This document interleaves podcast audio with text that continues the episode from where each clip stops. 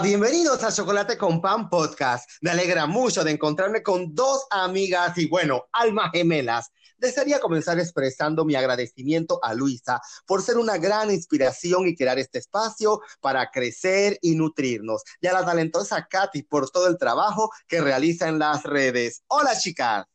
Hola César, ¿cómo estás? Hola Luisa, bienvenidos a todos nuestros oyentes a un capítulo más de Chocolate con Pan Podcast. Me alegra mucho saludarlos a todos. Hola compañeros, nuevamente, hola emprendedores, qué felicidad compartir este espacio cada semana con ustedes y nada, empecemos. Ay, por supuesto, recuerden amigos que en el mundo necesitamos más gente que haga lo que están haciendo en ustedes, creer en ustedes y animarse a ser emprendedores. Así que hoy aprenderemos a emprender.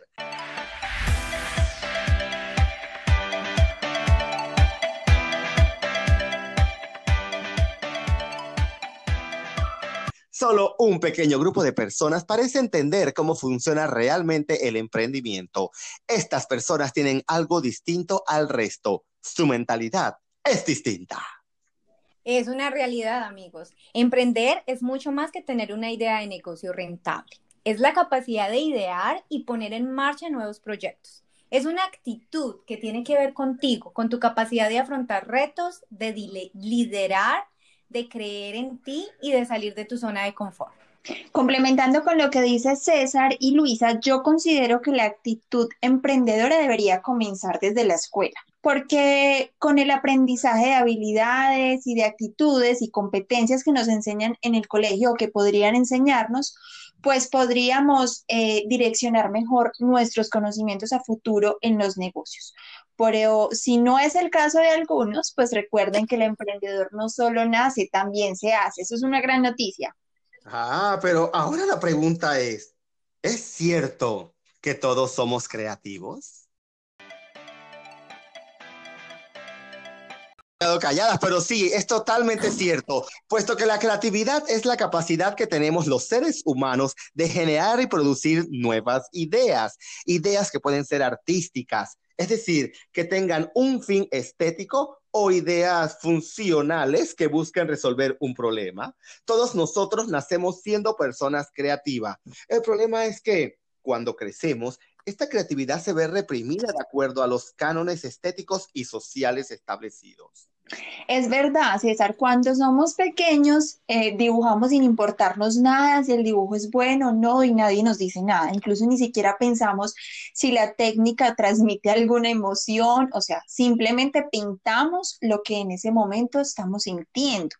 Sin embargo, cuando empezamos a creer, llega precisamente eso, los juicios, los valores de las demás personas que dicen está bien o está mal. Y pues ese dibujo no es suficientemente bueno, tírenlo a la basura, mejor dicho. Entonces, eso lo hacemos personal y ahí se va oprimiendo como nuestra creatividad porque empezamos a escuchar esas voces del juzgar y pues claramente se opaca nuestra emoción, nuestra intención y nuestra creatividad. Y lo mismo ocurre con las ideas, también nos las reprimen. Como consecuencia, somos nosotros mismos quienes acabamos autocensurándonos y elegimos reprimir esa parte creativa por miedo a hacer el ridículo. Sin embargo, todas las personas somos creativas. Eh, lo único que tenemos, sí, lo único que tenemos que permitirnos es que esa creatividad fluya a través de nosotros, al ser una capacidad tú también puedes aumentar tu creatividad. Es verdad, Luisa, tienes toda la razón. Por eso vamos a hablar entonces de cómo aumentar tu creatividad con siete sencillos hábitos. Ya hemos visto que ser más creativos está al alcance de todos nosotros. Ahora vamos a compartir contigo una serie de hábitos que te ayudarán a aumentar tu creatividad puedo decirte que yo los he ido incorporando a mi vida poco a poco durante los dos últimos años y he percibido sus efectos. Pero voy a dejar que Luisa empiece con el primero de esos hábitos. Claro, gracias César. Bueno, el hábito uno es la agenda, tiempo para pensar. Existe la falsa creencia de que la creatividad surge del caos, pero sucede al contrario. Por eso es importante que hagamos hueco en nuestro calendario para pensar. Si deseas aumentar tu creatividad para tener mejores ideas, mi consejo es que dediques un tiempo a reflexionar sobre ellas. ¿Qué tipo de solución deseas encontrar? ¿Cuál es el problema que quieres resolver? y cómo es la idea que estás buscando. Si tenemos que tener una idea para resolver un problema, lanzar un producto o innovar en nuestro negocio, tenemos que agendarnos con un tiempo para pensar. Quizás no surja en este momento, pero ya estaremos dándole ingredientes al cerebro para que siga trabajando en un segundo plano. Así es, Luisa. Y hablemos así, de esa forma, del segundo hábito, que es escribir todas las ideas. Este tema lo hemos, tocado ya en distintos episodios de Chocolate con Pan y es un ejercicio súper importante porque ayudará a aumentar la creatividad. Por eso reiteramos siempre el escribir todo lo que pensamos, apuntar todas las ideas que se nos ocurran sin juzgar si son buenas o si son malas. ¿Qué es una buena idea? Pues aquella que resuelve un problema. Si además lo hace de manera original, como nunca nadie lo ha hecho, pues es una idea innovadora. Anota todas las ideas que tengas. Deja que reposen durante 24, 48 horas y vuelve a ellas entonces. Eso te permitirá analizarlas con otra mentalidad. Entonces, hasta las siguientes preguntas. ¿La idea que has escrito resuelve un problema? ¿Lo hace de forma innovadora? necesarios para realizarla? Si tu respuesta a estas preguntas es afirmativa, sigue adelante con esa idea y quiero contarles una experiencia propia. A mí me ha resultado, pues no sé, muchos de ustedes saben que yo medito, me gusta mucho, pero antes de aprender a meditar, siempre he tenido un hábito y es que entre 5 y 6 de la mañana, cuando tengo un pensamiento, tengo que tomar una decisión, a esa hora sin despertarme, o sea, es como que me despierto pero no abro mis ojos, empiezo a pensar solamente como en eso que tengo pendiente. Y se los juro, muchachos, que me ha funcionado súper bien. Es un tiempo que dedico como a preguntarme muchas cosas y al mismo tiempo a darle solución. Y créanme que de ahí han salido ideas, decisiones, em, situaciones que he tenido que afrontar en ese horario. Entonces, creo que es muy importante poder dejar esos pensamientos para horas específicas en el que podamos concentrarnos completamente para así ser más creativos, porque es una hora en la que yo me vuelvo creativa, pero cada quien escoge su horario claramente, y para tomar decisiones muy acertadas.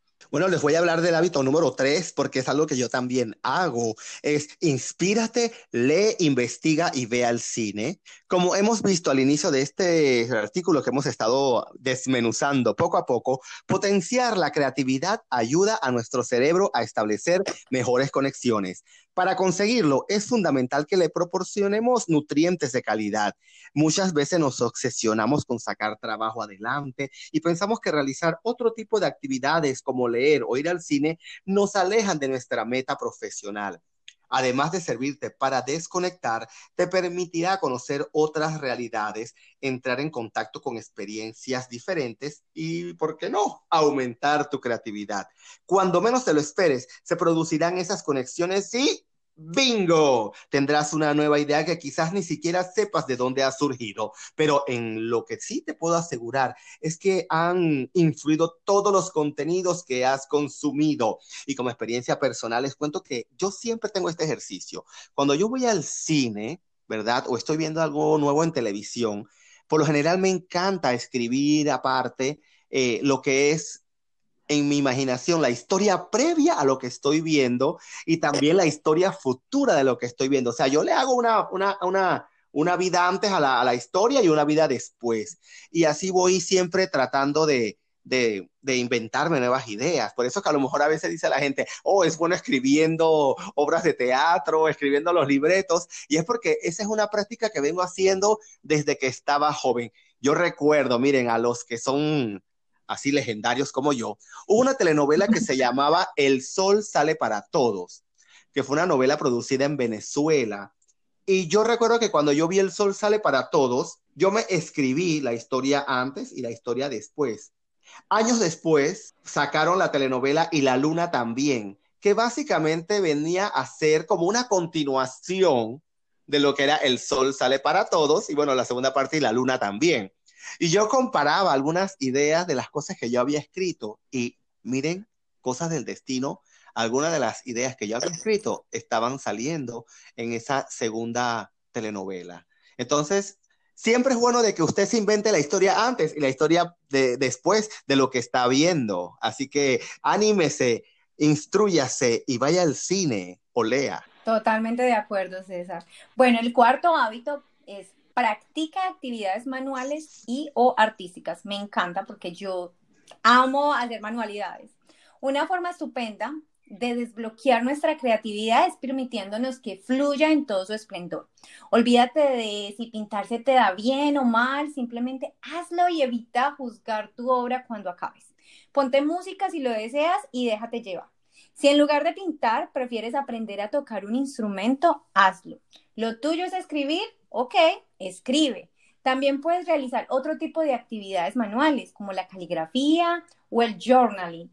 Por ponerte algunos ejemplos que ahora están muy de moda, te ayudará a concentrar tu atención y desarrollar el fin estético de la creatividad.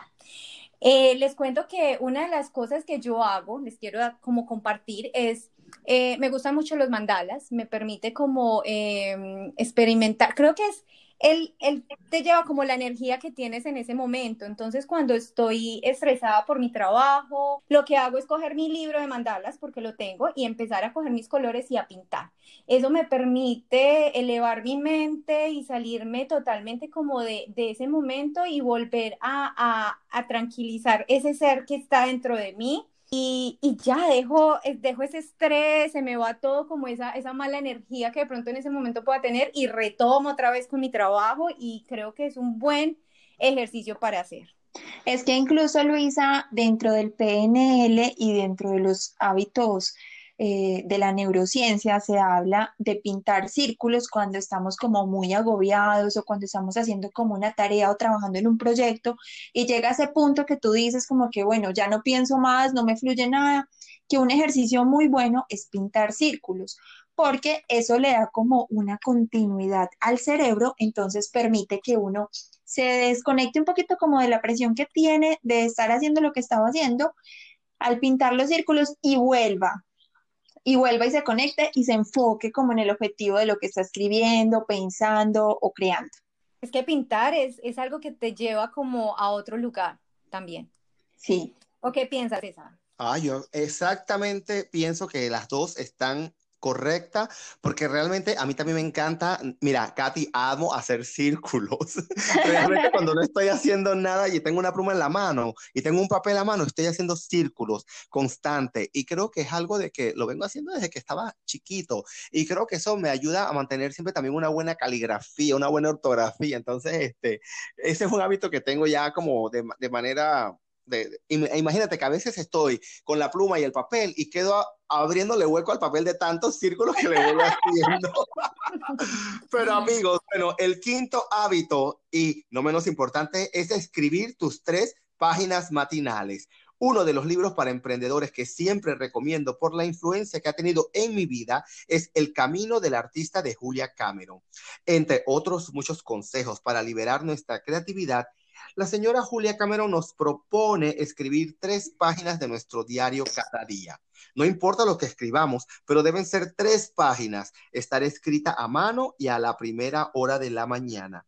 El objetivo es desbloquear nuestra mente para el resto del día.